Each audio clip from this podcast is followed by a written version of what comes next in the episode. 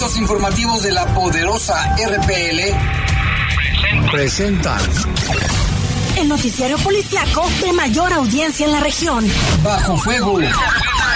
Notas, comentarios y más. Jaime Ramírez, Lupita Antilano y Lalo Tapia. Trabajamos en conjunto para mantenerte informado de los sucesos más importantes ocurridos al momento. Ocurridos al momento. En Bajo Fuego, tu opinión es importante. Comunícate al 477-718-7995 y 96. En Bajo Fuego, esta es la información.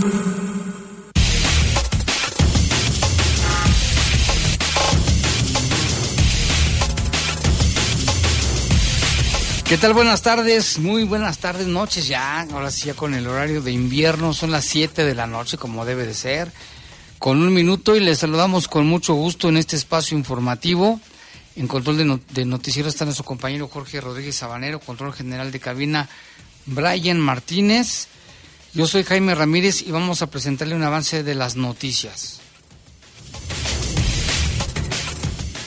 Encuentran el cadáver de una persona embolsada en el ramillete.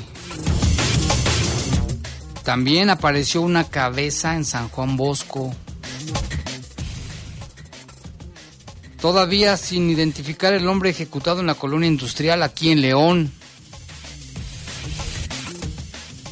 Encuentran restos humanos en un cerro del municipio de Purísima del Rincón.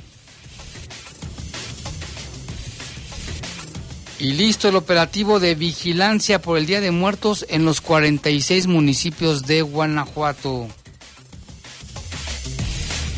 Y en los teléfonos saludamos a nuestro compañero Patricio Briones, que está en el 477-718-7995, 477-718-7996. Le recordamos que puede mandar su comentario, su reporte, nos proporciona también su nombre. Si quiere, reservamos su nombre, pero sí, sí es importante saber quién nos llama, con quién estamos platicando. Vámonos a una breve pausa, regresamos en un momento. Comunícate con nosotros al 477-718-7995 y 96. WhatsApp 477-147-1100. Regresamos a Bajo Fuego. Estás en Bajo Fuego. Bajo Solicito tornero con ganas de trabajar. Para mayores informes, en calle Santander 606, Colonia Vista Hermosa, o al teléfono 477-276-3983. Reportes, comentarios, sugerencias. Comunícate a los servicios informativos de la poderosa RPL vía WhatsApp al 477-495-1839. 477-495-1839. D60 Inversión Total es una alternativa de inversión a plazo fijo que te ofrece seguridad, altos rendimientos y disponibilidad de plazos. Subimos todas nuestras tasas. Para conocer más sobre los requisitos, términos, comisiones y condiciones de contratación de este producto, consúltanos en avantia.com.mx y en el teléfono 477-461-4700. Dialogar te conviene. Si tienes algún conflicto, las y los conciliadores y mediadores del Centro Estatal de Justicia Alternativa pueden ayudarte a solucionarlo. Con diálogo y voluntad se logran acuerdos en las que todas y todos ganan. Así, resolvemos los problemas de manera voluntaria, rápida y gratuita. Más información en www.poderjudicial-mediogto.gov.mx. Centro Estatal de Justicia Alternativa del Poder Judicial del Estado de Guanajuato. Justicia con excelencia e innovación. En el poder de las noticias. Poder de las noticias. Y bajo fuego. Y bajo fuego. Contamos con información cierta, veraz y oportuna. Así son los servicios informativos de la poderosa RTL. 100% confiables. Confiables, confiables.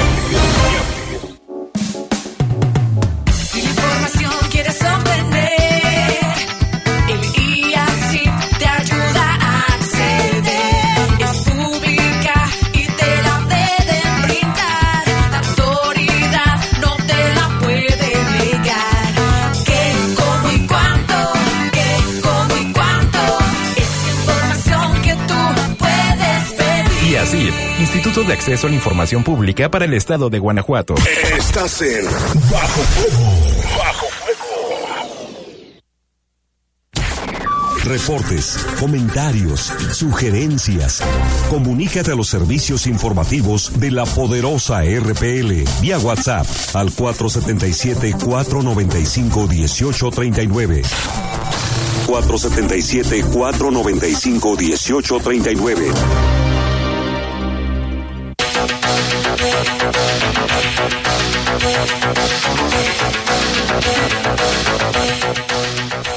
Bueno, ya son las siete con seis, siete con seis, y hacemos un enlace telefónico con nuestro compañero Lalo Tapia, que tiene información con unos casos de verdad de película. Adelante, Lalo. Buenas noches a todo el auditorio. Ahí, ya se me escucha bien, ¿verdad? Ya te escuchas mejor, este Lalo, después del consejo que te di. Adelante. Bueno, pues información sobre un, varios casos, varios casos que se registraron pues durante el fin de semana y todavía al día de hoy otro caso más en la comunidad del Ramillete, ahí en medio de, un camino que conecta la comunidad La Venta con el Ramillete, que de hecho ya van varias varias este, personas que se localizan en esa zona. Hoy se localizó cerca de las 4 de la tarde más o menos el cuerpo de una persona envuelta en bolsas de plástico se presume que es una mujer, aunque hasta el momento no ha sido confirmado por parte de las autoridades. Presentaba, pues, obviamente, huellas de violencia, aparentemente lesiones de arma de fuego. Únicamente, eh, pues, se da a conocer esto de manera preliminar que eh, se presume que es una mujer por eh, la forma del cadáver. No se ha dado a conocer ninguna característica física y tampoco características de, vestimenta, pero bueno, estará la investigación. Este caso sería el número 73 en lo que va de este de este mes de, de octubre, ya prácticamente finalizando el mes, Jaime, esperemos que en las próximas horas pues la cifra no, no aumente. Y del fin de semana, varios casos también. Ayer en la tarde, pasada las 5 de la tarde, en la colonia industrial, ahí en la calle San Francisco del Rincón e Irapuato, un hombre de unos 25, 30 años fue asesinado eh, a balazos se decía de manera inicial que esta persona había llegado ahí al lugar en una motocicleta, estuvo conversando con otros dos hombres que también traían una motocicleta. De pronto uno sacó un arma y le comenzó a disparar en varias ocasiones y después le dejaron una especie como de cartón clavado en el cuerpo también con un mensaje que se alusiona a un grupo criminal. El fallecido no ha sido identificado, está pues igual pendiente ese, ese dato para que se investigue por parte de la Fiscalía. Y eh, ayer también durante la madrugada, allí en la calle Martinica, por la zona de San Juan Bosco, hubo la localización en la madrugada como a las cuatro más o menos. Se habla que una persona caminaba ahí por el lugar, dejó una mochila, una mochila negra fuera de un domicilio y contenía piernas y brazos, nada más, solo piernas y brazos dejó la mochila, eh, huyó, no hay mayores datos del responsable ni de la víctima, aunque se presume que pudiera ser eh, de la misma persona que abandonaron la madrugada del sábado, como a la una, ahí también en la colonia San Juan Bosco, por la calle Burgos, muy cerca de, es una parte de terracería, ahí a unos metros del bulevar Las Torres y San Juan Bosco, ya encontraron una cabeza, una cabeza de un hombre también de unos 30 años aproximadamente, se presume que este eh, pudiera ser de la misma persona, aunque no ha sido confirmado por parte de autoridades. Y el sábado mismo también, durante la madrugada, madrugada, primeras horas del sábado, en la colonia Lomas de Cheveste, hubo una riña ahí en la calle Foca y el Boulevard Puma que dejó como saldo también una persona eh, que perdió la vida a consecuencia de lesiones por arma de fuego. Eh, Jaime, pues un mes también violento, no como septiembre, que ha sido creo que hasta el momento el más el, no mayo ha sido el más violento pues pero al final de cuentas estamos hablando de casi tres asesinatos por por día. Bueno un poquito más de dos en promedio no pero por lo menos dos asesinatos al día. Hasta ahorita son 63 en lo que va de este mes de octubre como siempre lo decimos esperando que la cifra no aumente en próximas horas. Y hemos visto también en este mes como en otros también pero ha habido las diferentes este, formas de que han sido asesinadas las personas, desde ejecuciones hasta gente destazada, embolsada. calcinada de todo, ¿no? Sí, prácticamente de, todos los casos, de todas formas, hemos reportado, eh, por lo menos en este mes, también pues varias mujeres, eh, al menos este del sábado, también un poco común, por lo menos en estos tiempos, Jaime, el asunto de las riñas, que antes, eh, hace años, las riñas eran piedras, palos y demás, pero ahorita ya en todas se utiliza arma de fuego. Entonces, lo dicho y lo que hemos eh, hablado en varias ocasiones, el asunto de tanta presencia de armas de fuego en las calles de la ciudad, pues es preocupante también y, es motivo para que pues continúen investigaciones y demás, ¿no? porque si hay en, todos los casos se utilizan armas de fuego y eso habla precisamente de, la gran cantidad de armas que hay en las, en las calles. Y aparte también hubo algunos este, homicidios por riña. Sí, exactamente, por riña, que ya, había, hay meses en donde no ocurre ninguna de esas situaciones, pero pues igual, eh, riñas en donde hay armas de fuego y pues todos los asaltos prácticamente han sido también a mano armada, Jaime. Entonces, y bueno, se contabilizan este mes los dos elementos de policía municipal que fueron asesinados la semana pasada. Ah, también están ahí en la estadística. Ok, Lalo, pues muchas gracias. Gracias, estamos al pendiente. Buenas noches. Buenas noches. Vámonos con más información. Hablando de estos temas de lo que ocurrió en León, en, la colonia industrial, bueno, la fiscalía inició la investigación y no se ha identificado a la víctima, donde se localizó este en la, en la calle San Francisco del Rincón con Irapuato, el cadáver de un hombre que no ha, sido identificado. En el lugar personal ministerial tuvo a la vista el cuerpo de esta persona eh, con un pedazo de cartón en un mensaje intimidatorio y un casco de motocicleta, entre otros indicios como elementos balísticos percutidos que estaban en el lugar de los hechos. Y ahí la fiscalía tiene la investigación. Vamos a esperar qué dicen los agentes para que se pueda esclarecer y sobre todo primero conocer la identidad de la víctima. en el vecino municipio de Purísima del Rincón se reportó por parte de la Policía Municipal el hallazgo de restos óseos en una zona cerril. Esto es a la altura de la colonia Francisco Villa, dice el reporte de la Fiscalía, allá en Purísima. Al intervenir en el lugar, los peritos tuvieron a la vista fragmentos de hueso dispersos en el lugar y además un punto fijo con rastros de incendio, como que los calcinaron también. Entre los vestigios asegurados se encuentran prendas de vestir, una gorra gris, entre otros objetos. Esto fue en el municipio de Purísima y bueno, pues se suma a los restos humanos que se han encontrado en otros municipios como Salvatierra, como en Cuerámaro, como en San José, San José Iturbide, también como en Juventino Rosas y ahora en Purísima del Rincón.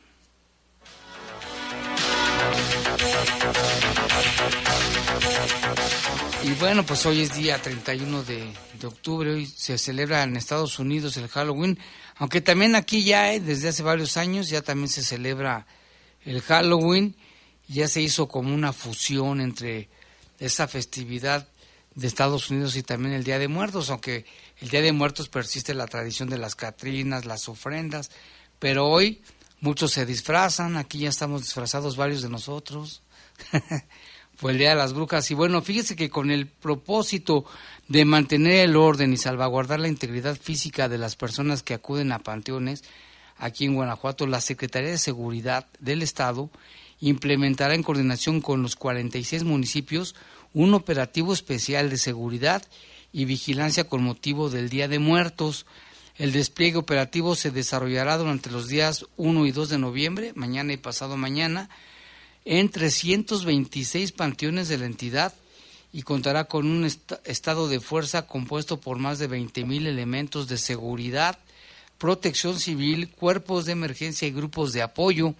Además, contarán con el apoyo de más de 1.200 vehículos entre patrullas, unidades de primera respuesta, motocicletas, grúas, ambulancias, motobombas, camiones escala, cisternas, unidades de rescate. Además, se contará con el apoyo de helicópteros equipados con tecnología para videovigilancia a efecto de complementar las operaciones tierra-aire.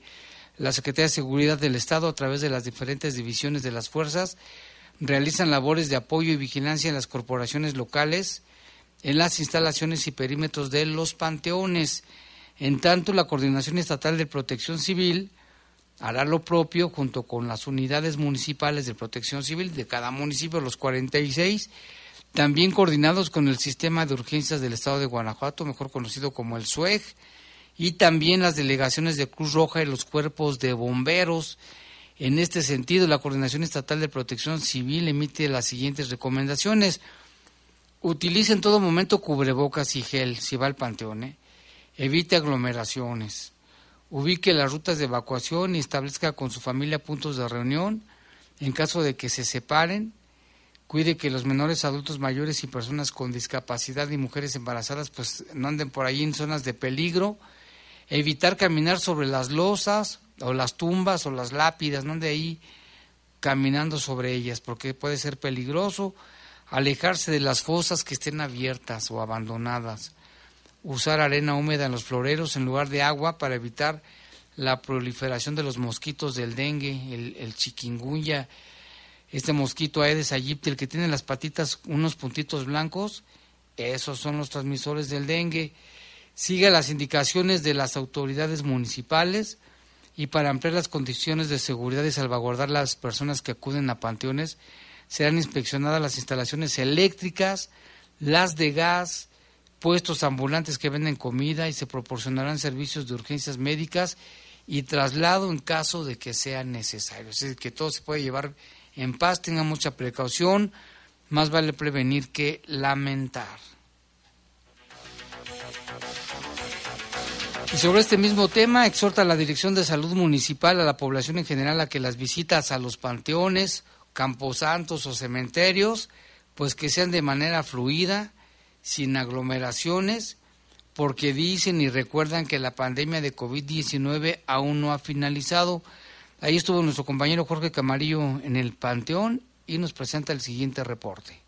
El director de Salud Municipal, Ernesto García Caratachea, invitó a la población en general a evitar todavía las aglomeraciones en los panteones este 1 y 2 de noviembre. Advirtió que la pandemia aún no ha llegado a su fin. Hizo un llamado a cuidar a las personas vulnerables en temas de salud. Pues que haya aglomeraciones al interior de los panteones y que las visitas sean fluidas. En ese sentido, sí, el reglamento es muy preciso y vamos a estar con la colaboración de eh, Policía Municipal y de Tránsito trabajando mucho al respecto. Solicitándole a través de ustedes también a la población que habrá que respetar ese reglamento, que lo que queremos es que las visitas sean fluidas y que evitemos aglomeraciones. Si bien es cierto, en los panteones la infraestructura es al aire libre, todavía la Secretaría de Salud, bueno, las instituciones correspondientes en el tema sanitario han manifestado de manera muy puntual que cuidemos a las personas vulnerables y en ese sentido el único cuidado que está demostrado que este mm, puede fomentar que las personas no se compliquen es la sana distancia y evitar las aglomeraciones. García Caratachea sostuvo que la presencia de músicos en los campos santos no está restringida. Bien, la música no está restringida. La música no está restringida. El tema es la aglomeración. Si usted va a tener al interior de los panteones aglomeración, entonces ahí estará este, la dirección del panteón muy al pendiente de que no generemos aglomeraciones. Sí, es, es, es, es eh, la, transmisión del mensaje es que todos entendamos que las aglomeraciones no, no es correcto generarlas en ningún lugar, sobre todo en espacios cerrados, pero en espacios abiertos también van grupos vulnerables que hay que cuidar. Es importante mencionar que los nueve panteones municipales van a permanecer abiertos este 1 y 2 de noviembre, de 10 de la mañana hasta las 6 de la tarde. Para el poder de las noticias, Jorge Camarillo información que tiene que ver con los panteones ya aquí en León. Y ayer se llevó a cabo el Festival de la Muerte aquí en la zona centro de León, en el Arco de la Calzada. Y también hubo un concurso de mascotas desplazadas. Ahí estuvo nuestro compañero Patricio Briones. ¿Qué tal, Patricio? ¿Cómo te fue ayer? Hola, ¿qué tal, Jaime? Un saludo para ti, para nuestro auditorio. Así es. El día de ayer eh, nos dimos cita en el Arco de la Calzada, en la tarde, ya que se llevó a cabo el Festival de, de la Muerte, el Festival de los Muertos. Eh, con alusión pues a estas fechas. Eh, por parte del albergue San Juan de Abajo se llevó a cabo un desfile de mascotas, un desfile de disfraces entre pues los dueños y las mascotas, en el cual pues eh, como les platicamos y como venía pues en la información también, eh, la inscripción era un, un, kilo de croquetas, esto para apoyar pues a la verde con alimento, que ayer nos comentaron que se estuvo, eh, que se está batallando para conseguir el, el, alimento, la comida, entonces de esta manera pues apoyar. Eh, fueron alrededor de 12 perritos los que participaron en el desfile, además se llevaron algunos de los perritos que están en adopción para buscarles pues una familia. Eh, sí, se lo, sí se concretó la adopción de algunos de ellos. Y eh, igual hablamos con Vanessa Torres, directora de este albergue. Eh, y bueno, te muestro lo, lo, que nos respondió el de ayer. No, pues fíjate, a todos. Me pareció súper, súper bien. O sea, muchas familias vinieron aquí a divertirse, muchos participantes en el concurso de perritos, hubo desfile este, de ropa de perritos. Este, también traje aquí yo algunos huesitos y collares que me donaron, también este, se han vendido. Agradezco muchísimo este, a todos los que vinieron porque hicieron el, el gran día aquí en el Arco de la Calzada. Pues mira, este, fueron más o menos como unos 12 participantes en el concurso de disfraces y traje yo cinco perros en adopción. Ahorita por el momento se han adoptado dos perritas. Claro que sí, mira, de hecho, el próximo domingo tenemos adoptón en, en el Parque Panorama de diez y media a tres y media de la tarde. Este pueden buscarnos en la página de Perritos de San Juan de Abajo. Ahorita necesitamos mucho apoyo de lo que es alimento. Necesitamos croquetas o este arroz. Es nada más que tomen conciencia si van a, a, meter a otro nuevo integrante de la familia en que lo traten igual y que este lo esterilicen. Hay que ser responsables, hay que esterilizar porque por eso este ha habido el problema de los perritos en la calle, del maltrato que ha subido mucho. Y pues muchísimas gracias y los espero este domingo en Parque Panorama. Pues ahí está el Parque Panorama el próximo domingo. Y entonces sí, platícanos cómo iban vestidos, o bueno, disfrazados más bien. Disfrazados. Eh, sí, la verdad, sí hubo mucho, pues sí hubo mucho movimiento. Eh, desde perros de todas las tallas y todas las razas, desde pequeños chihuahuas, los que llaman tacita de té, hasta de, raza gran danés. Eh, la verdad es que si algo que hay que reconocer es la creatividad para los disfraces. Eh, nos tocó ver La Reina Roja de Alicia en el País de las Maravillas, Chucky, este, Calabazas, Cruella, un perrito que nos encantó que era un despachador de gasolina y su dueño disfrazado de máquina de... de, de Despachadora. gasolina. Exactamente. Entonces, eh, sí, hubo mucho movimiento. Ah, Recordemos que también ahí en, la, en el arco estaba... Eh, otros puestos este, vendiendo pues objetos alusivos al, a, la festi a la festividad, al Día de Muertos, el Bazar Underground también que estaba ahí a un lado, eh, y nos tocó justamente a la hora del desfile que iban llegando las abejas del equipo Órale. de básquetbol eh, con su recorrido, su desfile de campeonato. eh, a festejar y de hecho se bajaron allá a festejar al arco de la calzada entonces también nos tocó eso este mucho movimiento el fin de semana ahí en el arco la verdad muy, se puso muy divertido divertido y bien. Pues qué bueno, qué bueno que se diviertan y bueno, pues hoy es el día del Halloween, que muchos niñitos salen no disfrazados. Desde hoy sí se, se avientan los tres días el 31 primero y dos Cuando eras niñito salías a pedir dulces y... así todavía, todavía hace poco ¿De qué te disfrazaste? De Harry Potter. Eh, de Harry Potter, me tocó disfrazarme de vampiro, entonces nada más pintarme la cara. Vamos, aquí está. Jordi también dice que se va a disfrazar. Nomás que no dice de qué. ¿Ya listo el desfile? El disfraz, perdón. Por el... No eres Jorge, pero Jordi es un, es un radio escucha que, que siempre nos escucha y se, se disfraza de todo y come y se la pasa más que nada comiendo. Pues, a ver de qué se disfraza. Creo que de dinosaurio se iba a disfrazar. Pero bueno, pues ahí está la información. No sé si vayamos a un corte, Jorge. Sí, a un corte y regresamos en un momento aquí en Bajo Fuego.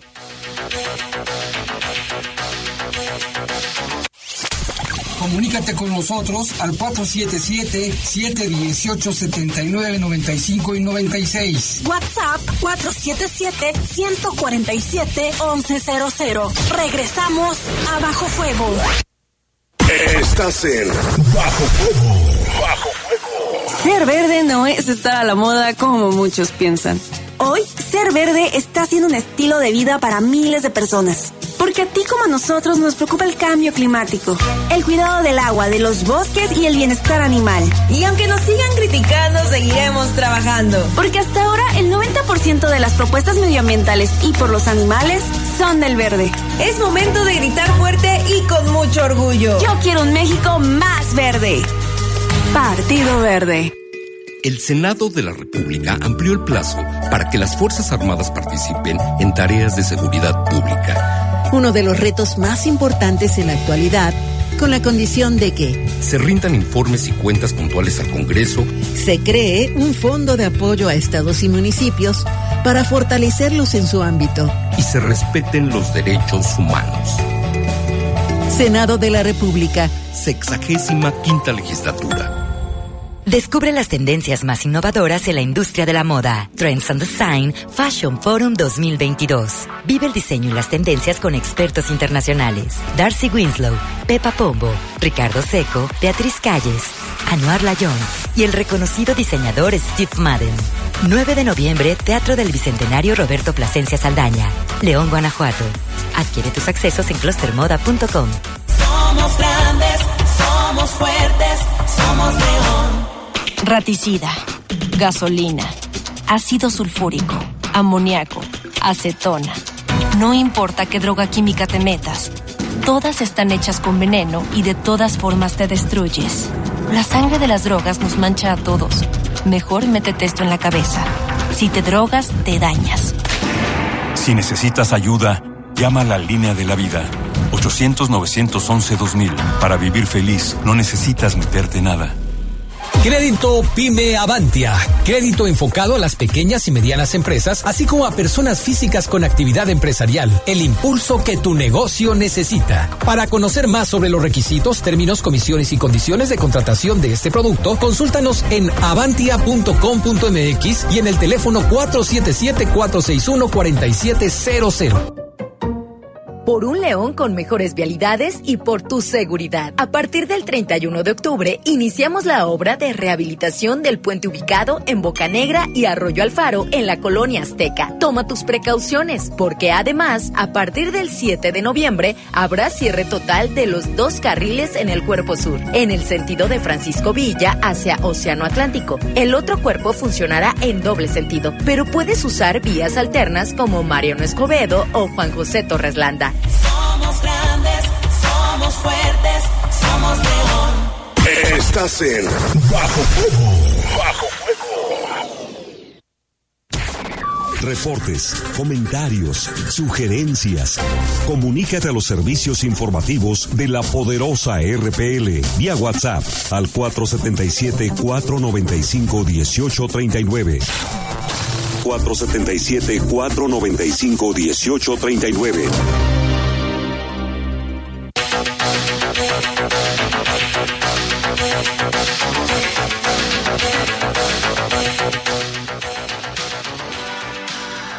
Y bueno, ya son las 7 con 28 minutos y tenemos reportes. Aquí nos dice una persona que ya fue identificado, la persona de, de quien encontraron su cabeza y algunas partes de su cuerpo, que él vivía en Brisas del Campestre. Y bueno, pues ahora su familia, dicen las autoridades que esperan que por lo menos en dos días más puedan localizar el cadáver. Qué historia, ¿no? Qué, qué situación tan, tan terrible. Pero bueno, dicen que ya por medio de la cabeza sí ya supieron de quién se trata y ahora están en la búsqueda de eso, su familia junto con las autoridades.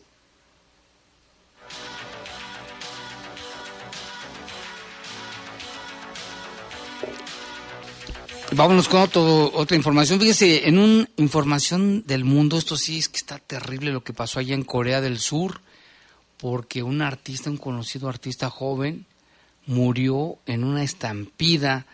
Se trata de Lee Jin-han, participante de la segunda temporada del reality show surcoreano Produce 101. Él murió en la estampida que ocurrió durante los festejos del Halloween en la capital que se llama Seúl, Corea del Sur, que cobró hasta ahora, según la información de diversas agencias, 154 personas murieron y dejó 123 heridos. El actor, según información, debutó en el año 2017 en un drama, con, en un drama, como telenovela, una serie, y la agencia de talentos no dio más detalles, pues dicen que la familia está sufriendo un inmenso dolor tras la pérdida del actor, por lo que están siendo muy cuidadosos, descanse en paz, eran las declaraciones para el portal. La noticia se dio a conocer luego de que sus compañeros de esta producción, Produce 101, que se llama uno de ellos Kim Do-yoon y Chong Ji-gun, comenzaron a compartir la noticia sobre la muerte de su compañero. Como consecuencia, el presidente de Corea del Sur, que se llama Yoon, Suk Yeol, decretó luto nacional en todo el país. Los hechos ocurrieron luego de que un sector de la multitud tenía la intención de celebrar, se precipitó en un callejón y las autoridades acudieron a intentar controlar a la multitud. Estaba pues, un callejón muy angosto en imágenes se puede observar a las personas que estaban presionadas contra los muros inmóviles o intentando salir. Pero ¿quién era Lin Ji-han? Era un actor y cantante de 24 años de edad que participó en la segunda temporada de este reality show, reality show de la cadena televisiva Ment. En el 2017, con tan solo dos años después del 2019, debutó como actor en una serie con el papel protagónico. En paz descanse, pero esto causó mucha consternación, no solamente en Corea del Sur, sino en, muchos países, porque tenían millones de seguidores.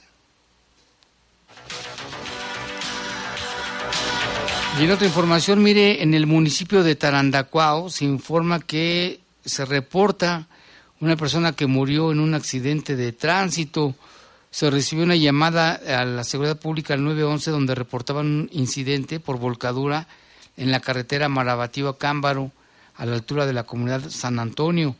Ahí se localizó en el lugar un camión tipo pipa, marca internacional con tablillas de circulación de Michoacán, el cual se encontraba volcado del lado del copiloto, la cabina totalmente dañada y debajo de la misma estaba el cadáver de un hombre entre la carpeta y la carrocería del carro, fíjese, lo aplastó.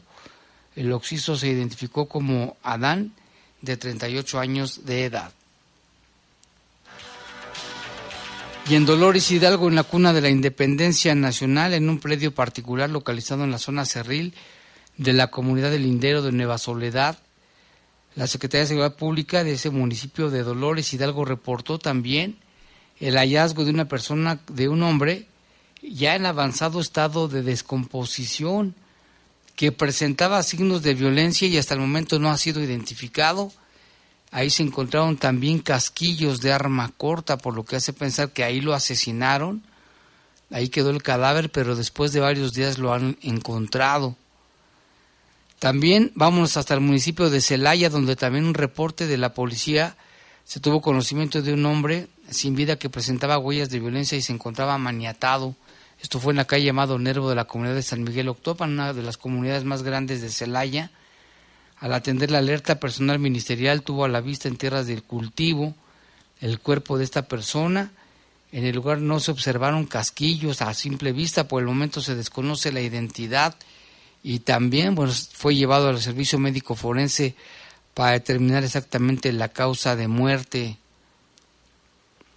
y también en el municipio de Comonfort, en la zona cerril de Pastizales, en el ejido de Tomás Martínez Arellano, de la comunidad de Positos de Corrales, reportaron el hallazgo de una persona sin vida.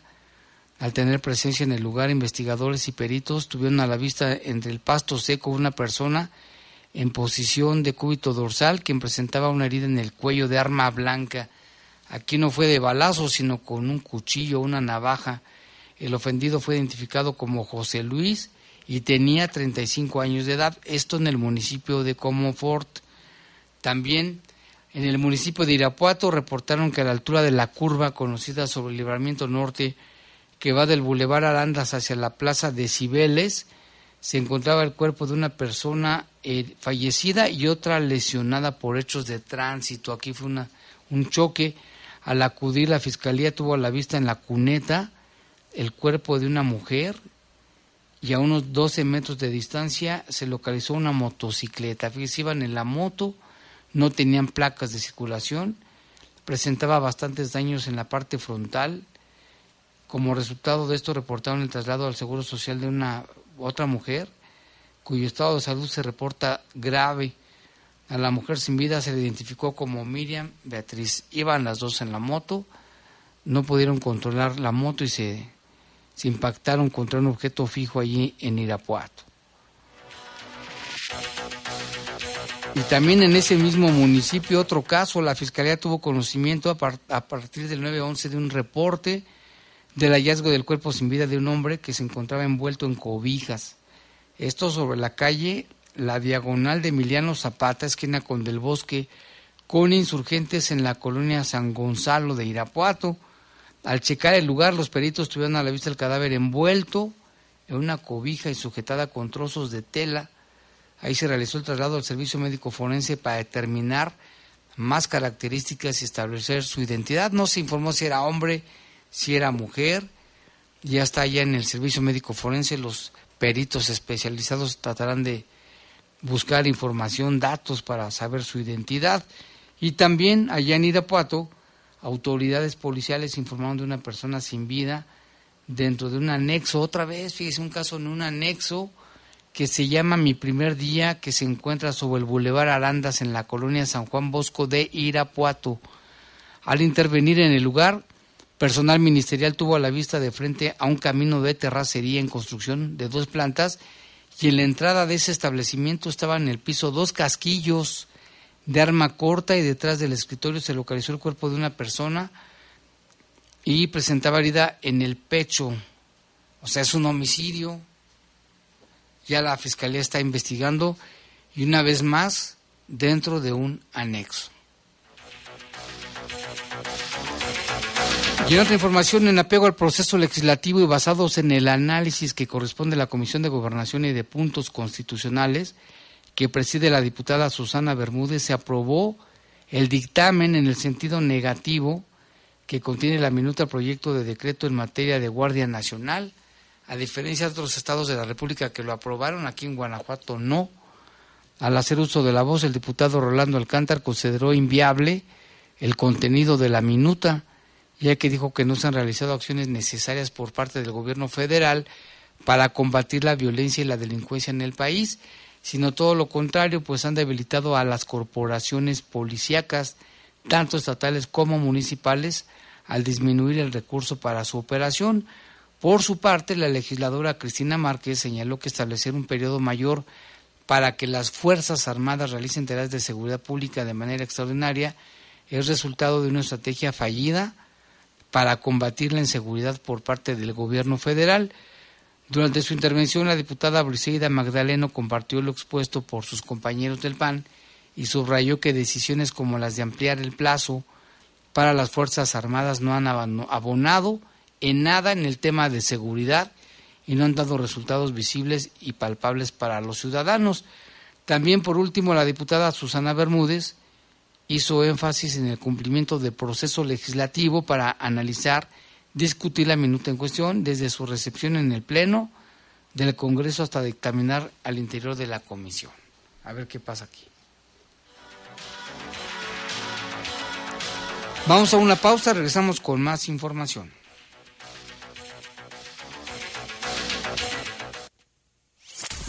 Comunícate con nosotros al 477-718-7995 y 96. WhatsApp 477-147-1100. Regresamos a Bajo Fuego. Estás en Bajo Fuego. Bajo Fuego. Dialogar te conviene. Para resolver un conflicto acude al Centro Estatal de Justicia Alternativa en donde recibirás asesoría personalizada, profesional y gratuita. Te ayudamos para generar acuerdos y resolver tu problema por medio de la conciliación y la mediación.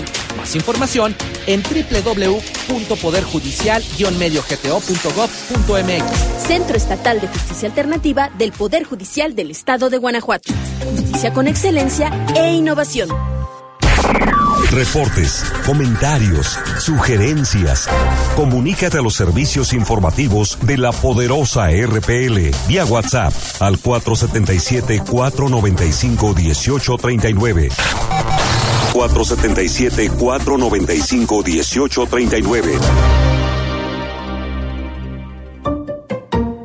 Por un León con mejores vialidades y por tu seguridad. A partir del 31 de octubre, iniciamos la obra de rehabilitación del puente ubicado en Boca Negra y Arroyo Alfaro en la colonia Azteca. Toma tus precauciones, porque además, a partir del 7 de noviembre, habrá cierre total de los dos carriles en el cuerpo sur, en el sentido de Francisco Villa hacia Océano Atlántico. El otro cuerpo funcionará en doble sentido, pero puedes usar vías alternas como Mariano Escobedo o Juan José Torres Landa. Somos grandes, somos fuertes, somos león. El Instituto Federal de Defensoría Pública es el órgano auxiliar del Consejo de la Judicatura Federal encargado de garantizar el acceso a la justicia de las personas más vulnerables y de proteger tu derecho a una defensa pública gratuita. Llama a Defensate 822-4242-6, las 24 horas del día, los 365 días del año. Búscanos en nuestras redes sociales. En la Defensoría Pública defendemos tus derechos. Consejo de la Judicatura Federal, el poder de la justicia. En el poder de las noticias. Y bajo fuego. Contamos con información cierta, veraz y oportuna. Así son los servicios informativos de la poderosa RTL. 100% confiables. Confiables. Crédito Avantia Verde. ¿Cansado de altos costos en tu recibo de luz? En Avantia tenemos la solución para cuidar tu dinero. Crédito Avantia Verde para la adquisición de paneles solares para negocios o vivienda de alto consumo. Paga el mínimo en tu recibo de luz. Para conocer más sobre los requisitos, términos, comisiones y condiciones de contratación de este producto, consúltanos en avantia.com.mx y en el teléfono 477 461 4700.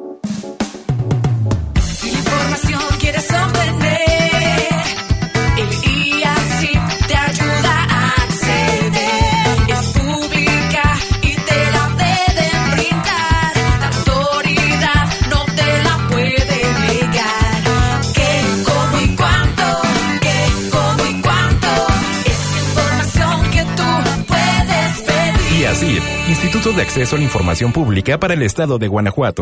Estás en Bajo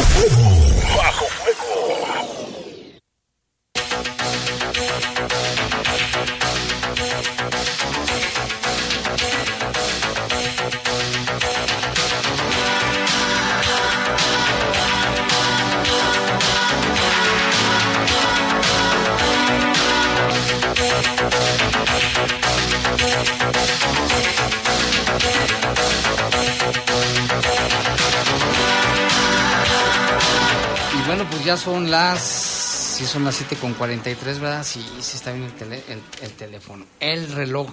Fíjate que aquí nos llamó Jordi. Dice que se va a disfrazar de puerco. Así dijo él. Que se va a disfrazar de puerco. Bueno, pues está bien. Jordi, cada quien se puede disfrazar de lo que sea, ¿verdad?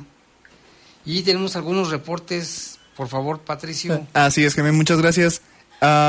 Tenemos un reporte del cual, pues, eh, mantenemos el nombre anónimo, que nos comenta que desde las 3.15 de la tarde en la colonia Chapalita no tienen luz.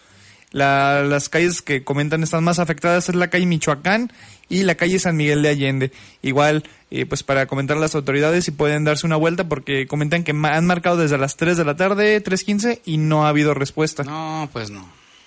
Eh, también ah, nos comenta la señora María Elena Díaz que eh, si todavía puede llevar eh, cosas de las cosas que estaban recolectando al eh, vivero que comentaste, que, que te lo cambiaban por cempasúchil, que si todavía se puede estar llevando. Ah, no, creo que ya pasó. Entonces vamos a checarlo, ¿eh? Creo que ya no se puede, pero vamos a checárselo, por favor. Claro que sí. Y ah, Chani nos manda saludos a ti, Jaime, y al tal Jordi. Este, y una felicitación porque nos comenta también que es su cumpleaños. Entonces, pues le mandamos una felicitación y un fuerte abrazo. Al tal Jordi, ¿pero qué dice? ¿Que se disfrace de qué? Ah, que se disfrace de taco o hamburguesa, que porque es bien dragón, que se disfrace de eso. Sí, siempre está comiendo. Siempre está comiendo. Bueno, pues muchas gracias, Patricio. Si hay más reportes, los vamos a, le vamos a dar salida. Y bueno, pues vámonos con más información porque también dice eh, las autoridades municipales que van a reforzar los operativos contra los que tripulan motocicletas. Esto nos informa Jorge Camarillo.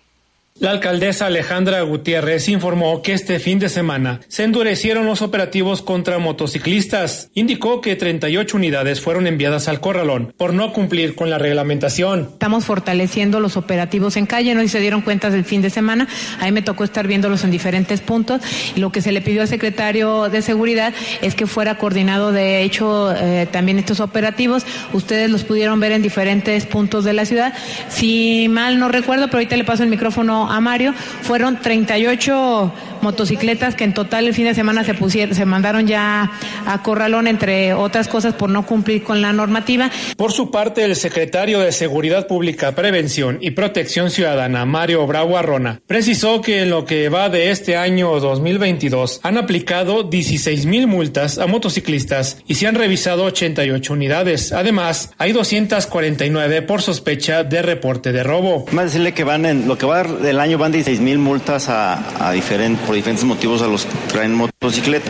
Este operativo que se hizo el eh, que inició el sábado son 88 motocicletas con documentos que se fueron rezadas, 38 motocicletas que se fueron a la pensión, un vehículo que también se revisó fue también a la pensión, 352 personas revisadas que contaran con su licencia, con su caso, con el, el chaleco reflejado y 249 motocicletas que también fueron revisadas. Este es el tema de que muchas de ellas traía, pueden traer algún reporte de robo o algún número alter- alterado, que también fueron varias, varias de las que se están generando los reportes de, de motocicletas. Y uno en estado de ebriedad también. El titular de la Secretaría de Seguridad no precisó si alguna de las 16 mil motocicletas multadas o de las 38 que se llevaron al corralón tienen relación con la comisión de algún delito. Para el poder de las noticias, Jorge Camarillo. Pero bueno, pues hay aquí algunos reportes. Nos llama Manuel, dice, buenas noches Jaime, dicen que las motos, dicen mucho de las motos y critican, pero no todos los motociclistas son rateros ni matones. Muchos utilizan este vehículo para ir a trabajar, los aboneros, los fotógrafos, obreros. La situación está muy difícil, hay gente que las, les multan por la placa y no tienen para pagar porque la situación económica y el gobierno más nada más para fregar a la gente. Entonces dicen, no hay que generalizar. Muchos de ellos sí trabajan, usan su, su moto. Familias, y las vemos todos los días. Hoy nada menos vi una, una familia, iba el señor, su esposa y un bebecito en la moto, que es su única manera de transportarse de manera más económica y trasladarse rápido. Entonces dice que no los critiquen a todos y que a la hora que hagan los operativos pues sepan con criterio sobre quiénes sí y quiénes no, porque a ellos cada rato los multan. Dice, lo que pasa corre la gente por su manera de actuar a los policías y hasta tránsito, pero hay muchos policías y tránsitos que son prepotentes y cuando uno anda se portan amables y suavecitos porque con la prensa anda ahí, pero después ya no. Y entonces nada más dice que ojo con los motociclistas porque en su caso pues usa la moto para trabajar. Así que sí tiene razón también en ese aspecto. Y también, bueno, pues descartan autoridades de que vaya a haber alguna desbandada de elementos de la policía ante la difícil situación de inseguridad que se está viviendo en el municipio. De esto también nos informa nuestro compañero Jorge Camarillo.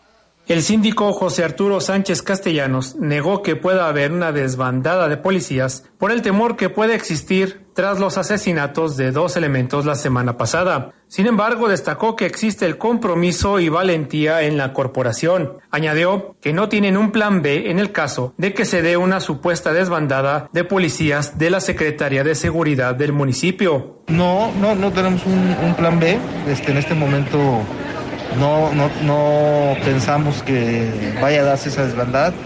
Se tiene un diagnóstico este, en el sentido de que eh, ciertamente esto causa temor, probablemente, pero no al grado tal de que haya una desbandada. Sánchez Castellanos señaló que ya tienen un presupuesto estimado para adquirir motocicletas para la corporación policiaca y así poder ir tras los motosicarios, los cuales, gracias a este tipo de vehículos, huyen con facilidad de las autoridades, como lo ha mencionado la alcaldesa Alejandra Gutiérrez. Para el poder de las noticias, Jorge Camarillo.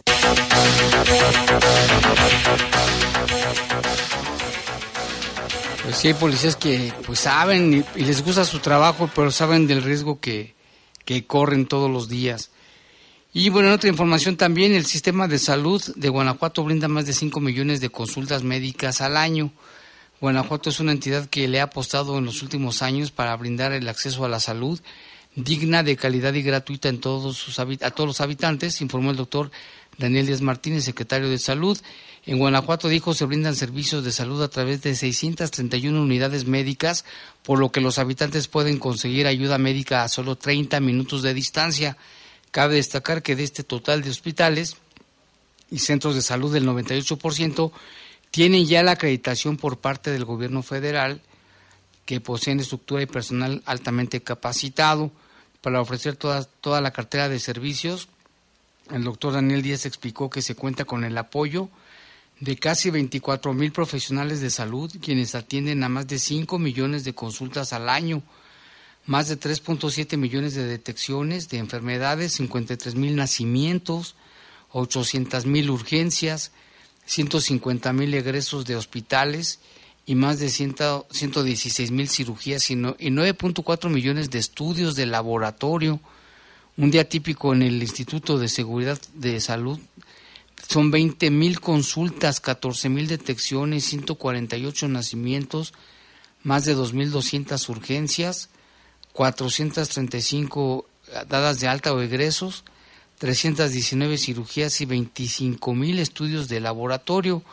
La entidad tiene también el servicio de sus habitantes en 87 ambulancias, un medicóptero especializado para trasladar enfermos o pacientes y más de 300 expertos en traslado de pacientes en el estado crítico, con lo que logran 37 mil traslados anuales de pacientes graves.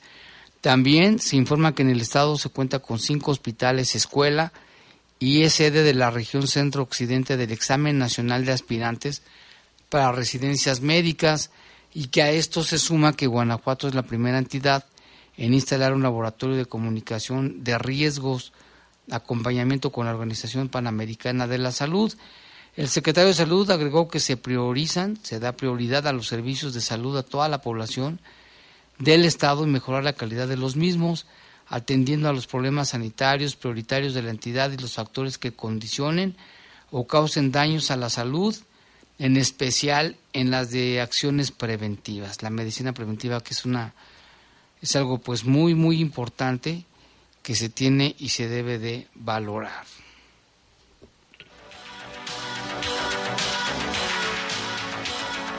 Y acá también nos llama una persona, nos llama Saulo, dice que sí es cierto que no todos los motociclistas ni son rateros ni son sicarios y que a la hora de que los, los revisan, a ellos sí los revisan y a los verdaderos no, no los revisan, es lo que comenta Saulo. Gracias por comunicarse con nosotros. Y también saludos a Juanis, dice que venía en un taxi de plataforma escuchando La Poderosa, el, bajo, el programa de Bajo Fuego y pues dice que nos manda saludos y también le manda saludos al, al operador, nomás que dice que no alcanzó a apuntar ni su nombre ni, ni sus datos. Muchas gracias, Juanis, por comunicarte con nosotros. Y bueno, dice, aquí también nos llama Pepe Nava, dice, ahora sí, se están atrancando, me imagino que dice arretacando, arretacando los tránsitos, y así dice, con los pobres motociclistas, con la gente más pobre y más fácil de robar, dice andan en sus motocicletas porque no tienen más medio de transporte. Antes nos cuidábamos de los bandidos en el camino, ahora nos cuidamos del gobierno, que es lo mismo, dice Pepe, que se dice que ojalá se tomen criterios bien y no anden agarrando a toda la gente. Y dice, aquí hay unos perritos, ah, dice que ojalá que el Centro de Control y Bienestar Animal vayan a lo que es la zona de aquí por mi casa en la colonia se llama Usura, atrás de Parques de San Juan, Anzures, por el Tajo, dice que hay como 15 perritos en la calle, muerden a la gente, tumban a los motociclistas, fíjese, aparte de los tránsitos, también los perros dicen que los tumban, y dice que esto no está bien, dice, todos por haber votado por, dice, bueno, por haber votado aquí por el PAN, dice ahora con los motociclistas, dice ojalá que no se ensañen con ellos, ¿no? Pues no esperemos que no, que sí se hagan operativos, pero pues sí, o sea, si ven una familia con su esposa, su bebé, un obrero, un, unos de Uber, de esos, todos esos, pues no, pero si ven sospechosos, tapados de la cara, con su casco, sin placas, haciendo movimientos extraños, pues dicen que ahí sí los deberían de revisar mejor. También, ah, bueno, acá saludos para Quique Jasso, muchas gracias, va a la escucha, va en su oruga y ojalá que también este, le vaya bien a todos sus, sus, compañeros, no, sus compañeros que nos escuchan de toda la red del Sistema Integrado de Transporte y a todo el pasaje que ya muchos de ellos van de regreso a sus casas después de salir de después de salir de, de trabajar durante una jornada la el último día de, del mes de octubre que hoy es el día del Halloween según los americanos ¿verdad? y los, los, los europeos que es una festividad que lamentablemente también ya se hace en México desde hace muchos años y acá también tenemos más este reportes no más bien más información, información policíaca, porque también aquí nos reportan que encontraron, vecinos comenta, encontraron una, una, una mujer bajo un árbol, una mujer fue encontrada sin vida la tarde de hoy a la altura de la comunidad del Ramillete, bueno es lo que nos comentaba nuestro compañero Lalo, abajo de un árbol fue, que fue más o menos cerca de las 4 de la tarde, nos está diciendo aquí Mari que nos hace este reporte, no, pues muchas gracias y sí, esta situación de esta que era esta, una mujer en el ramillete es que las autoridades no habían determinado si era hombre o si era mujer. Pero bueno pues muchas gracias por su por sus reportes que nos hacen aquí y también acá tenemos más información que en la colonia Santa Fe que ya se había hecho el reporte habían encontrado más fosas clandestinas esta es una allá en Irapuato durante las primeras labores realizadas este día lunes en una finca abandonada en la colonia Santa Fe de Irapuato se localizaron otras seis bolsas con restos humanos. Esto lo publica el periódico El Sol de Irapuato. Dice nada más, el terreno que estaba bardeado de aproximadamente 600 metros ya fue registrado durante cuatro días consecutivos y personal de la Fiscalía continúa localizando más puntos de búsqueda.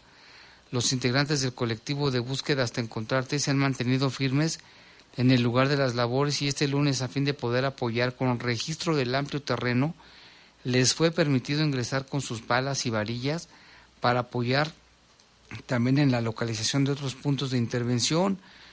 Ellos señalaron, reconocemos el trabajo del personal antropológico forense de la Fiscalía.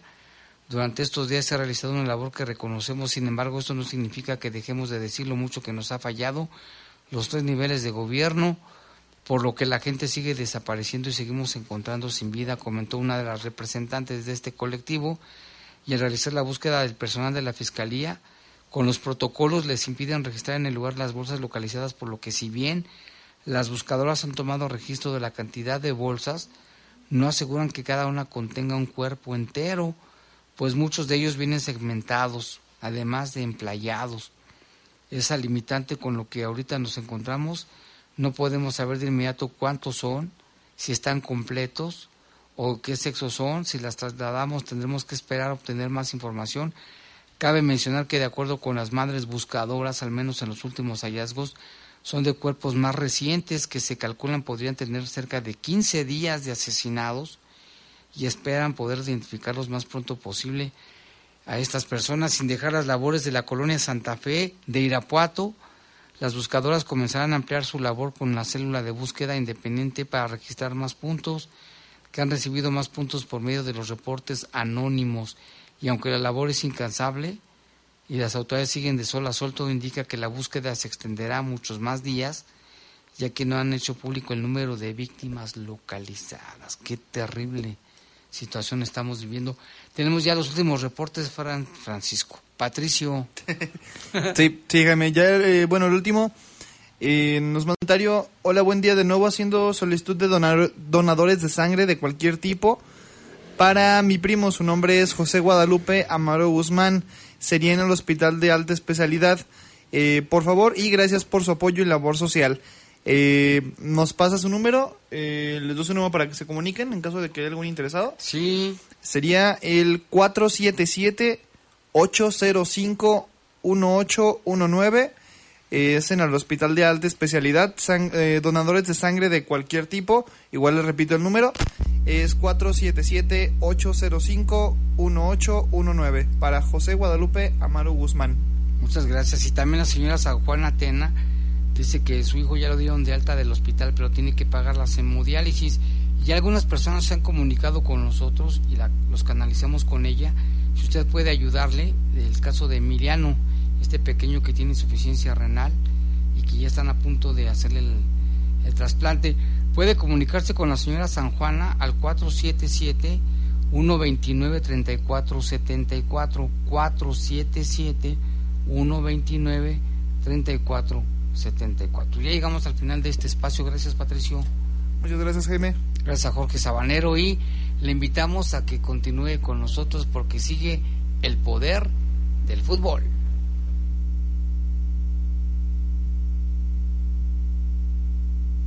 Los servicios informativos de la poderosa RPL presentaron El noticiario policiaco de mayor audiencia en la región. Bajo Fuego. Gracias por tu atención.